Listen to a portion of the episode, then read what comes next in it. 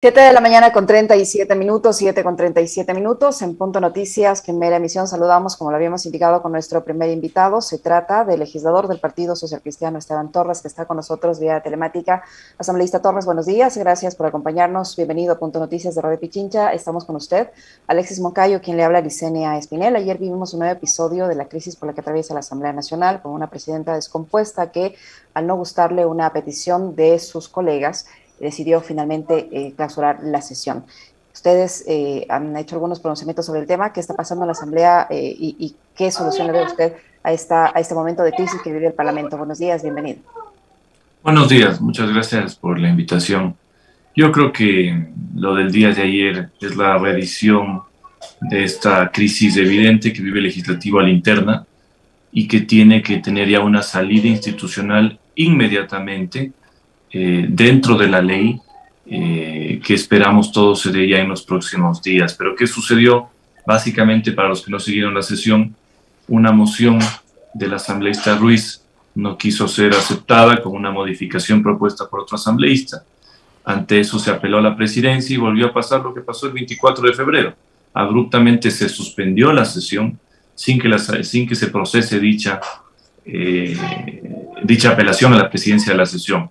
Lo curioso es que ya el día de ayer se vio que la presidenta de la Asamblea está sola, ya no estuvo respaldando la del bloque eh, de gobierno, eh, sus propios compañeros de Pachacuti tampoco ya la respaldan, yo le diría que únicamente la respalda un pequeño grupo de la izquierda democrática, pero eso significa que hay que sentarse ya a tomar la decisión de una salida como adultos y entendiendo que si la Asamblea no mejora para bien, teniendo todavía un año antes de su recambio natural, como establece la ley orgánica la función legislativa, eh, no ayuda en esta crisis que también pasa por el Ejecutivo, en donde también está, por supuesto, la Asamblea Nacional. Así que ojalá haya esta sensatez, yo espero que esa sensatez se abra el día de hoy, para que ya no sea eh, una, un recambio con la famosa comisión de evaluación eh, con tres grupos, sino ojalá sea con más eh, bancadas,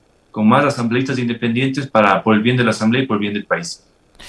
la negativa, legislador, ¿cómo está? Qué gusto, buenos días. La negativa de la presidenta Zori de no dar paso a lo que es parte de un, de un procedimiento parlamentario, ¿no? O sea, Vamos, esto ha ocurrido antes también, ¿no? En las, eh, en las asambleas del Itardo, etcétera. Eh, la apelación a la presidencia es, es, un, es un procedimiento más que está dentro de la ley orgánica de la función legislativa. Yo le pregunto, desde su eh, condición de legislador, usted que vive a diario además las, las situaciones que se viven en el Pleno, ¿Cuál es el temor que tiene la señora Zoria no dar paso precisamente a la apelación a su presidencia y a la conformación de esta comisión evaluadora?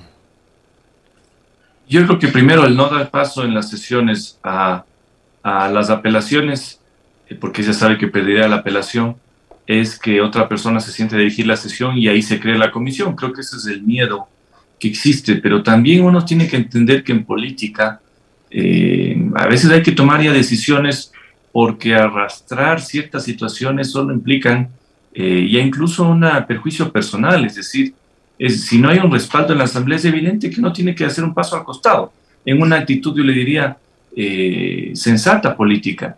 Pero si eso no se da, hay que hacer ese recambio por las fuerzas. Me, refiero a todo esto, que si no hay convocatorias de sesión, que si no se da paso ya a cambios del orden del día, como se, ha evitado en el pasado, eh, no quedará más que la autoconvocatoria. Incluso llegamos a conocer que se quería forzar en el CAL, no sé si ayer o hoy, eh, la, la, eh, el receso legislativo, es decir, comprar 15 días más sin que sesione la Asamblea, lo cual sería absolutamente impresentable. Imagínense ustedes que no son legisladores viendo a un diputado que se va 15 días de vacaciones en estos momentos. Sería impresentable.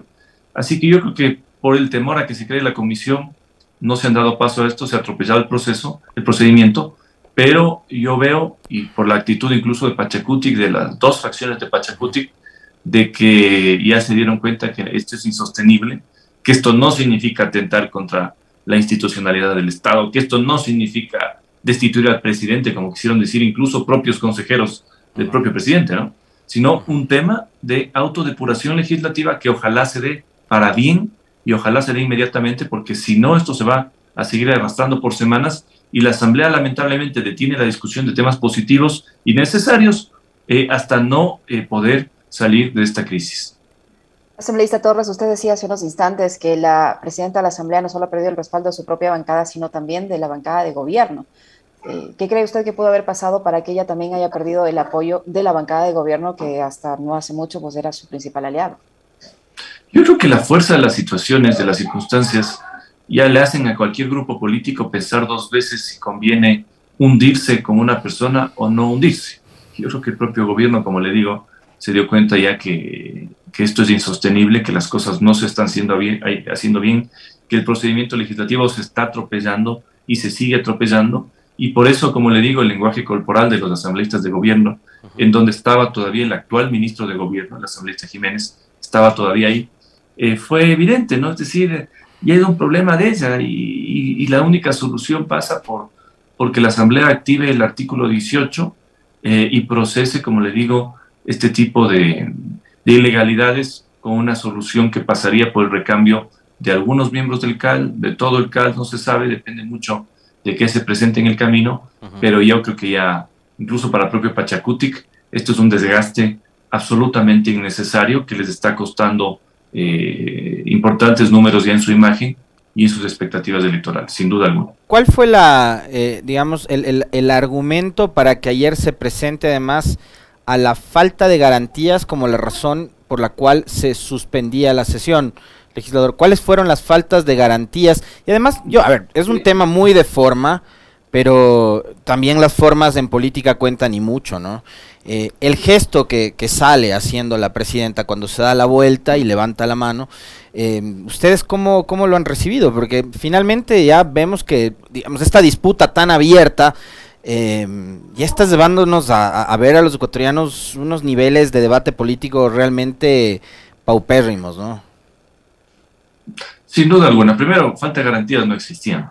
De hecho, la escolta legislativa rodeó la presidencia, entonces yo al menos no pude subir a presidencia a decir qué estaba pasando ahí. Pero, pero como le digo, eh, yo creo que es ya este tema es insostenible. Eh, no pasa ni siquiera por una crítica personal a la presidenta, pero sí a su gestión en el legislativo. Eh, se esperaba mucho más liderazgo que no se ha dado. Así que yo creo que la solución ya está muy clara, solo hay que ver cómo se la ejecuta y ojalá se la haga con el mayor grupo de bancadas, porque debería ser una solución institucional a un problema institucional de la Asamblea para buscar eh, mejorías en lo que resta, como le digo, de este primer periodo de la Asamblea, que fenece el próximo mayo del 2023. Así que en ese sentido yo creo que eh, las actitudes, lo que se hizo, eh, es absolutamente insólito y si usted me habla de que habían falta de garantías para la continuación de la sesión, es absolutamente falso. Eh, parecían un poco en la otra. Aquí, afortunadamente, ya no mandaron a la escolta legislativa que ponga candados, a lo cual tengo que reconocer que ellos se negaron el 24 de febrero, eh, pero tampoco apagaron la luz y nos quitaron el sistema, así que por lo menos eso ya no pasó. Pero yo creo que hay que darle una salida ya a este tema. Asambleísta Torres, con la crisis que está viviendo en el momento la Asamblea, se está abonando a, las afirmaciones, a las acusaciones que es el presidente de la República en el sentido de que eh, no le permiten gobernar, más o menos. Eh, un presidente que acusa a legisladores de haberle eh, condicionado el voto para la aprobación de la ley de inversiones y que ahora dice que va a gobernar por decreto, que no va a tomar en cuenta para nada la Asamblea Nacional. ¿Eso es posible? A ver, yo lo puse en un tuit y no sé si me están leyendo en Carondelet que el 80% del plan de gobierno se diseña precisamente para que no pase por la Asamblea. ¿Por qué? Porque para nadie era un secreto, nadie tenía que ser un brujo para darse cuenta que en la Asamblea no iban a haber mayorías y peor mayorías ideológicas de centro derecha. Entonces la situación de la gobernabilidad en la Asamblea siempre estuvo muy clara, siempre estuvo muy clara. Y por eso el plan podía cumplirse eh, en, gran, un gran porcentaje sin pasar por eh, la Asamblea Nacional. Evidentemente hay ciertas cosas que pasan por la Asamblea, pero desde el principio yo creo que más los consejeros que además aconsejaron de que aquí se rompa todo y se gobierne en solitario, pero eh, basaron toda la gestión legislativa en el tema de legal. Acuérdese usted que lo primero que hace el gobierno es presentar su mega ley y que si no pasaba esa mega ley no había desarrollo ni cambio en el país. cuando nosotros sabemos, porque redactamos el plan de campaña, que el 80% de cosas en seguridad, en educación, en servicios públicos, pasaban por gestión gubernamental, sin necesidad de la Asamblea. Entonces, cuando cambian el discurso, es decir, todo depende de la Asamblea, si la Asamblea me bloquea no puedo hacer absolutamente nada, nosotros nos damos cuenta que eso no era cierto. Así que lo que ha dicho el presidente en el fondo es un poco retomar el plan inicial de campaña, hacer lo que puede hacer sin pasar por la Asamblea y en los que temas que tengan que pasar por la Asamblea, eh, ojalá haya la apertura, haya el diálogo de entender que nadie tiene mayorías. O sea, esta no es una, una situación política en la que el presidente tiene una mayoría en la Asamblea. ¿Y qué significa todo eso? Que no puede imponer lo que desea o lo que crea. Tiene que abrir el diálogo, escuchar al resto de bancadas, procesar en democracia las diferencias y también van a quedar en evidencia si hay ciertos grupos políticos que están en el bloqueo por el bloqueo. Sin la propuesta, créame que se van a desgastar, van a quedar mal. Pero si usted no da el primer paso, que es aperturar un diálogo público, un diálogo honesto, decir, a ver, yo quiero hacer esto, ¿en qué parte usted está de acuerdo, en qué parte no está de acuerdo? Y todos los diálogos se manejan escondidas, eh, ya vemos que ofreciendo o quizás pidiendo temas de por medio en votaciones de ley, así no funciona o así no se hace al menos la política que yo creo que debería hacerse este momento. Así que vamos a ver, vamos a ver qué pasa, pero no es, como le digo, eh, eh, no es algo eh, inesperado que se puedan hacer cosas sin pasar por la Asamblea. Yo creo que un ejecutivo con experiencia lo podría haber hecho y vamos a ver si con este cambio político en el frente del gobierno hay también un entendimiento de las cosas y haya algo para mejor. Yo creo que todos esperamos como ecuatorianos eh, que las cosas se hagan bien, que, que, todo funcione de acuerdo a lo planeado y que no haya ni crisis económica, ni, ni, ni, ni desestabilizaciones, ni por supuesto eh, situaciones que impiden que haya beneficio ya para la persona de la calle, no para, no para la clase política, no para la clase empresarial, sino para la, persona de la calle. Ahora, legislador, lo, que estamos viendo, y usted, usted acaba, de, digamos, de, de, decir algo que es clave para entender esta situación. El presidente tuvo malos consejeros que le dijeron que había que romper todo. De entrada, rompieron con ustedes, con los socialcristianos. Les dijeron que no era buen negocio eh, llegar a un acuerdo legislativo con el PCC y con UNES para destrabar la elección de autoridades. Em, de lo que yo tengo entendido, y lo mencionaba en el comentario, ni UNES ni el PCC estaban pidiéndole a cambio ministerios, gobernaciones, hospitales, etcétera, más allá de los ofrecimientos que en ese momento había hecho el propio presidente de la República, la embajada para Del Chopo, la gobernación del Guayas para Cucalón, etcétera, ¿no es cierto? A ver, eh, yo aquí lo que veo es, digamos, de parte del gobierno está clarísima la estrategia, usted nos, usted nos lo acaba de decir, consejeros que le han dicho hay que romper todo. Pero lo que sí también se evidencia es que de parte del legislativo no hay una estrategia, porque si el gobierno todos los días, y ayer lo mencionó nuevamente el presidente, dice que durante estos 10 meses la Asamblea ha bloqueado. Eh, hemos hecho el recuento acá. Han enviado la primera ley, el primer proyecto de ley que envió el Ejecutivo a la Asamblea fue la reforma a la ley de comunicación está en manos de la comisión que preside Juan Fernando Flores, que es, que es el jefe de la bancada de Creo. Eh, ha enviado las reformas a la ley orgánica de educación superior. No sé qué tanta urgencia tenga esa ley, pero usted nos dirá por qué no ha salido todavía esa reforma. Eh, la ley de seguridad. Una ley de seguridad no se trata en, en, dos, tres meses. Aquí hemos conversado con varios analistas conocedores del procedimiento parlamentario y nos dijeron promedio nueve meses para que salga una ley de la magnitud como esa, ¿no? La del uso progresivo de la fuerza. Y dos proyectos económicos urgentes. Uno, que se lo devolvieron de inicio porque lo enviaron mal, porque mezclaron todo y la unidad de técnica legislativa le dijo al Ejecutivo, tiene que tratarse sobre una sola materia, si no, esto no, no procede. Finalmente, el, proyecto de ley en ese entonces de reforma tributaria pasó por su ministerio, tal y como lo envió el gobierno. O sea, mejor no le pudo haber salido la jugada en ese entonces.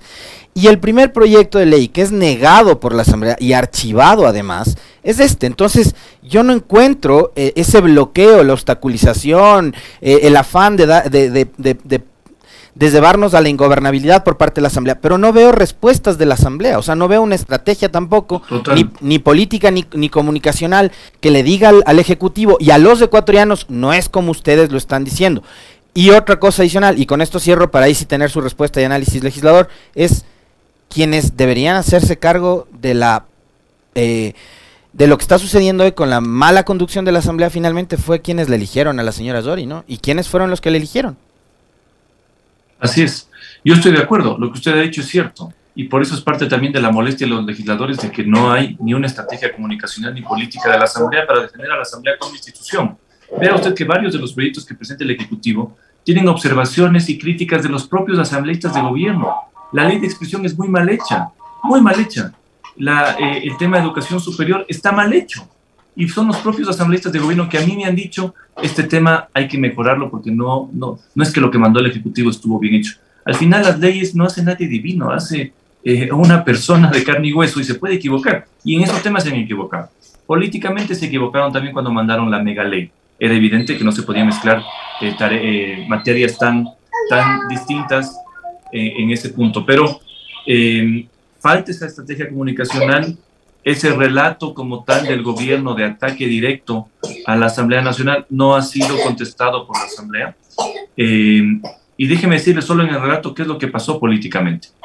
Cuando se planteó un acuerdo, disculparme, estoy aquí con mi hijo, eh, cuando se, se planteó el acuerdo, usted estaba hablando con dos grupos con alta experiencia política como el PSC y como UNES, que podían de alguna manera entender orgánicamente eh, cómo se podía plantear la Asamblea.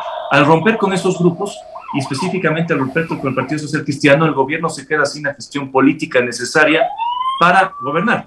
Y penetra otro grupo que todos conocemos quiénes son, que le han llevado lamentablemente al abismo al gobierno y al ejecutivo. Así que vamos a ver ya qué pasa, ¿no? Asambleísta Torres, precisamente sobre esta última parte que usted dice que se, le metió un grupo que le ha llevado al abismo, ya el presidente ha dado los primeros eh, cambios, eh, cómo evaluar esos cambios eh, en, el, Ministerio de Gobierno, por ejemplo, que da el presidente de la República, y en esta suerte de cambio, ¿no ha habido algún tipo de acercamiento con su socio original o con su, que, eran en primer momento ustedes, por ejemplo, para, para, la campaña electoral? No, el, el, Ejecutivo no ha tenido ningún intento de acercarse al Partido Social Cristiano para recuperar esa gobernabilidad que necesita ahora? lo primero, lo que yo le había dicho, con el rompimiento específicamente con el Partido Social Cristiano, ese vacío político lo llena otro grupo que lamentablemente, como le digo, creo que no ha hecho bien las cosas y le ha llevado al abismo al Ejecutivo y a la relación con su Asamblea Nacional, que ha pasado incluso por proponer a la muerte cruzada como única solución política, la cual es traumática para el país, sobre todo porque la clase política, por último, se va y viene, se va a elecciones, pero son los ecuatorianos que pagarían los platos rotos de una crisis económica y de un rompimiento total. Estamos hablando de la democracia popular. Por supuesto, todos conocen eh, cómo se armó el frente político, desplazando incluso a los famosos Lazo Boys. Eso es conocidísimo. Y además, con el fallecimiento, le diría yo, de César Monge, eh, rompiendo ese equilibrio que habían antes entre estas dos fuerzas. Así que, ¿qué espero yo con el eh, cambio en el frente de gobierno? Que haya, como le digo, sensatez, que haya un diálogo público, ojalá saludable, el asambleísta Jiménez o el ex asambleísta Jiménez eh, tenía una buena relación con todos los bloques, por eso no me parece un cambio equivocado.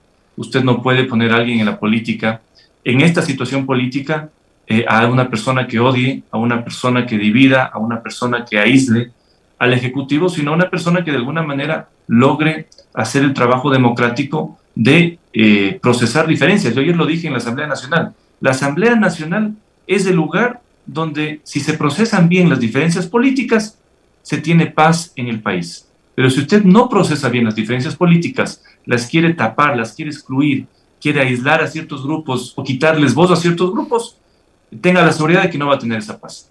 Así que yo creo con este cambio, ojalá que haya eh, algo para bien, algo positivo, eh, que se, se destierren todos estos odios, estos complejos, eh, estas formas de hacer política de blanco o negro y, como le digo, eh, se logren temas positivos para los ecuatorianos, no para la clase política, para los ecuatorianos. Así que veo con buenos ojos y espero también que esto eh, implique una mayor gestión del ministerio, porque me parece bien.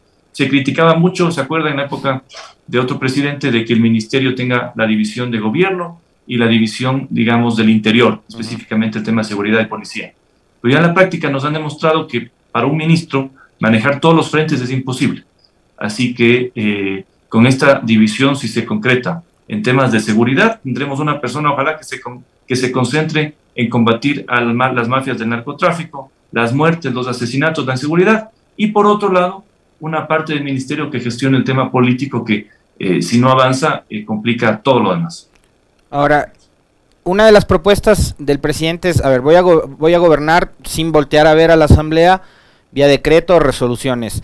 Y tengo otra salida que me parece además muy democrática, por supuesto, pero si tuviéramos en el país plata como para hacer consultas populares eh, con cada ley que la Asamblea no me va a aprobar eh, e irnos a un proceso que nos cuesta 60 o 80 millones de dólares. Él ha dicho vamos a, una consulta popular, yo en estos días me voy a sentar a trabajar, eh, las preguntas, etcétera. Como está ahora la situación política y con además las elecciones seccionales a la vuelta de la esquina, serán en menos de un año, eh, ¿Usted le ve al gobierno llevando adelante un proceso de consulta popular para promover eh, la ley de inversiones cuando, digamos, lo correcto sería lo que además dijo hace dos días el ministro de Trabajo, Patricio Donoso, que además yo creo que el gobierno eh, por, unos funcionarios dicen una cosa, el presidente sale y dice otra, se desautorizan ellos mismos. Patricio Donoso hace dos días dijo vamos a elaborar un nuevo texto y le vamos a proponer a la Asamblea un nuevo texto de ley de inversiones, lo cual a mí me parece que además es lo más sensato. Pero el presidente ha dicho voy a, voy a someterla a consulta popular. Un presidente con 30% de aprobación en este momento, con eh, sin su principal aliado, que era el Partido Social Cristiano, eh, de su lado, ¿podría ganar esa consulta popular? A ver, yo creo que en el país, yo no sé por qué tenemos este, esta equivocada noción de que con consultas populares también se resuelven todos los problemas del país, ¿no? Además hay que entender una cosa, muchos le piden consulte presidente sobre la desaparición de la, del Consejo de Participación o cree vía consulta la bicameralidad en la Asamblea.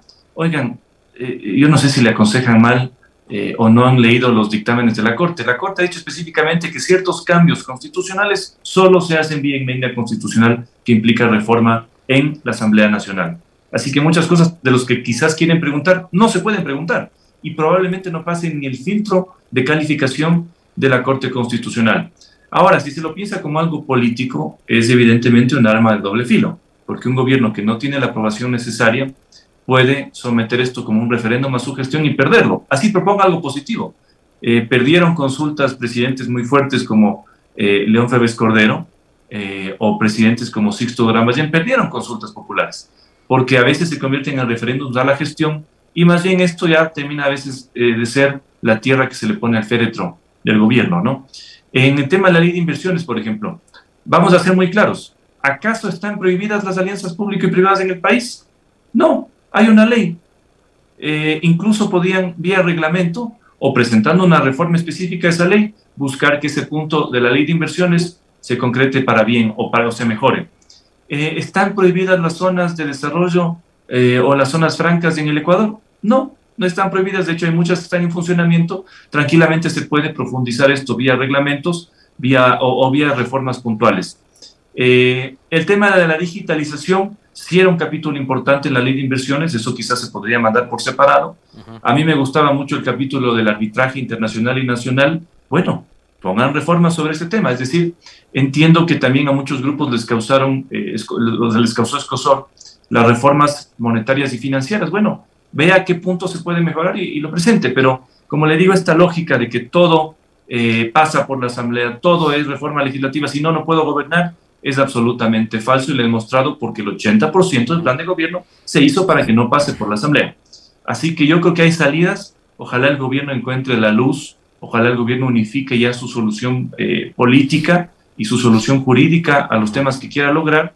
Y desde la Asamblea, déjeme decirle, todo aquello positivo que se proponga, lo seguiremos respaldando, sin que medie ni una llamada ni una negociación política para la ley de inversiones, el presidente lo dijo claramente y yo lo puedo corroborar aquí. No ha existido una sola llamada, un solo WhatsApp de eh, negociación sobre el tema de la ley de inversiones. En absoluto. Lo único que ha existido es un tema de observaciones aceptadas y algunas no aceptadas directamente con la presidencia de esa comisión y nada más. Y por eso, si los temas, al menos en el caso del Partido Social Cristiano, van de acuerdo al plan de campaña y se lo propone como nosotros lo propusimos, lo vamos a respaldar, sin que esto implique, como le digo, ni hacer una nueva eh, alianza política, peor aún entrar ahora al gobierno a hacerse cargo de la gestión política. Eso es imposible y creo que, déjeme adelantarle, impensable. Pero eh, sí en todo aquello que vaya de acuerdo a lo que se prometió en campaña. Queremos agradecerle a asambleísta Torres por su tiempo, con, por su amabilidad y la información que nos ha proporcionado el legislador Esteban Torres de la bancada del Partido Social Cristiano que ha estado con nosotros. Muy amable, asambleísta, muchísimas gracias.